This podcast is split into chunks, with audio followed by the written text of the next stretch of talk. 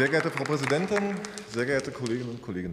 Ich möchte, bevor ich zum Thema rede, doch etwas noch sagen zur Diskussion hier. Herr Schattner, Sie haben hier in Ihrem Redebeitrag eine andere Kollegin auf ihr Alter ähm, rumgehackt. So was macht man nicht. Das möchte ich doch am Anfang ganz klar sagen. Wir haben jetzt heute zu der Diskussion hier inhaltlich einiges gehört zu Lebensmittelpreisen, zu der Herstellung ähm, im Agrarbereich und so weiter. Doch ich möchte ähm, zu etwas reden im Lebensmitteleinzelhandel. Wir haben im Lebensmitteleinzelhandel in den letzten zehn Jahren eine unglaubliche Konzentration erlebt. Mehrere Marken wurden übernommen, wurden aufgekauft, wurden konzentriert. Ich erinnere mal daran an Kaisers, ich erinnere an Plus, ich erinnere an Real. Und ja, da waren mehrere Minister und Ministerinnen beteiligt von verschiedenen Parteien. Und ich glaube, das war ein Fehler. Diese Konzentration war ein Fehler. Und wir sollten in Zukunft keine weiteren Konzentrationen im Lebensmitteleinzelhandel gemeinsam zulassen. Das geht nicht. Das ist der falsche Weg. Ihr Wirtschaftsminister auch, ne? Ähm, das andere Thema ist aber auch, wir müssen betrachten, und zwar die Eigentümer der Lebensmittelkonzerne. Da sind nicht durch Zufall in den Top 10 mehrere Familien und mehrere Eigentümer unter ihnen. Und das Eigentum und das Vermögen ist sogar gewachsen, innerhalb der Corona-Krise zum Beispiel. Darüber muss man am Ende nachdenken und auch, und auch Schlussfolgerungen daraus ziehen. Ebenfalls äh, sind äh, Themen, die sich, der, die sich, verändert haben im Lebensmitteleinzelhandel. Ich habe mit 16 im Supermarkt angefangen. Ich habe 23 Jahre da gearbeitet. Da war das so gewesen. Ein Supermarkt, ein Discounter konnte 800 Quadratmeter groß sein. Ein Lebensmittelvollsortimentler konnte 1200 Quadratmeter groß sein. So groß wie das Haus hier.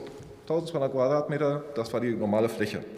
Jetzt in dem Moment haben wir ähm, Regelungen aufgehoben. Es wurden in der Zeit Regelungen aufgehoben, die dann zur Folge hatten, dass ein Vollsortimentler heutzutage 2000 bis 2500 Quadratmeter hat, wenn er neu baut auf der Fläche und ein Discounter immer über 1000 Quadratmeter ist. Jetzt ist eine Energiekrise, die Preise haben sich verändert und da muss man doch feststellen, dass genau diese Flächen dazu führen, dass die Bewirtschaftung dieser Gebäude, dieser Supermärkte am Ende teurer geworden ist. Das haben wir als Betriebsräte immer ein Stück weit angemerkt. Leider in dem Moment haben die Geschäftsführungen oftmals anders entschieden und die Flächen wurden immer teurer, was zur Folge dann hatte, dass die kleinen Märkte verdrängt worden sind aus den Innenstädten. Die Menschen, die Bürgerinnen und Bürger müssen jetzt weitere Wege fahren, weitere Wege, um ihre Lebensmittel zu kaufen. Das ist auch nicht nachhaltig, in keinster Weise. Dementsprechend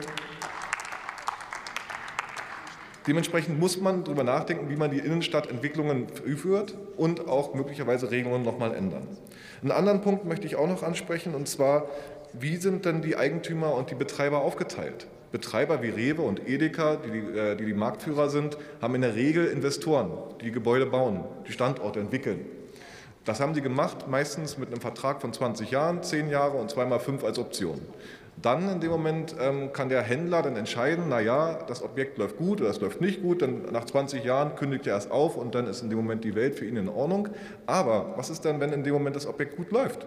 Wenn wir festgestellt haben, nach 20 Jahren, das Objekt ist ein gut laufender Supermarkt und der Investor weiß das ganz genau und erhöht am Ende doch die Miete.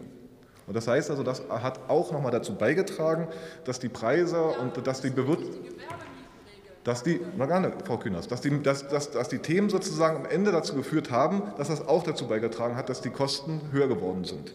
Und da muss man gegensteuern. Und da müssen wir als Staat auch am Ende Verantwortung überlegen. Wir sind an dem Punkt, dass wir die Rahmenbedingungen festsetzen und gemeinsam darüber diskutieren und sagen, okay, wir haben jetzt diese hohe Inflation, dann müssen wir auch unsere Schlussfolgerung daraus ziehen. Ich will aber noch, ich will aber auch ich will aber auch noch einen Punkt ansprechen, der hier von Vorrednern genannt worden ist. Und zwar da ging es darum, dass Bioprodukte in irgendeiner Weise preisförderlich sind oder preistreibend sind und dass es das ähm, eine gefährliche Situation ist. Das, das kann ich, oder es waren um Schadstoffe gegangen, die dann sozusagen verboten werden und so weiter. Aber es, diese, Eigen, diese Eigenmarken, die wir in den Supermärktenregalen haben, die können, äh, die können sozusagen von den Kunden ähm, gekauft werden. Die entscheiden selber darüber.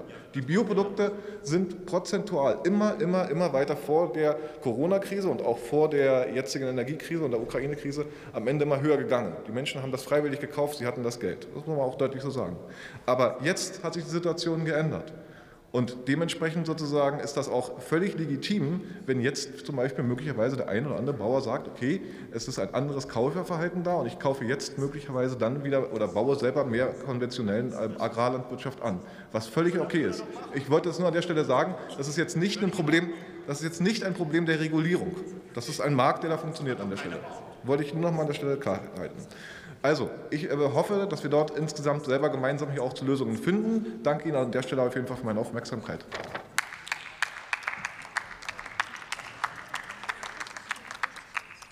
Das Wort hat Dr. Sebastian Schäfer für die Fraktion Bündnis 90 Die Grünen.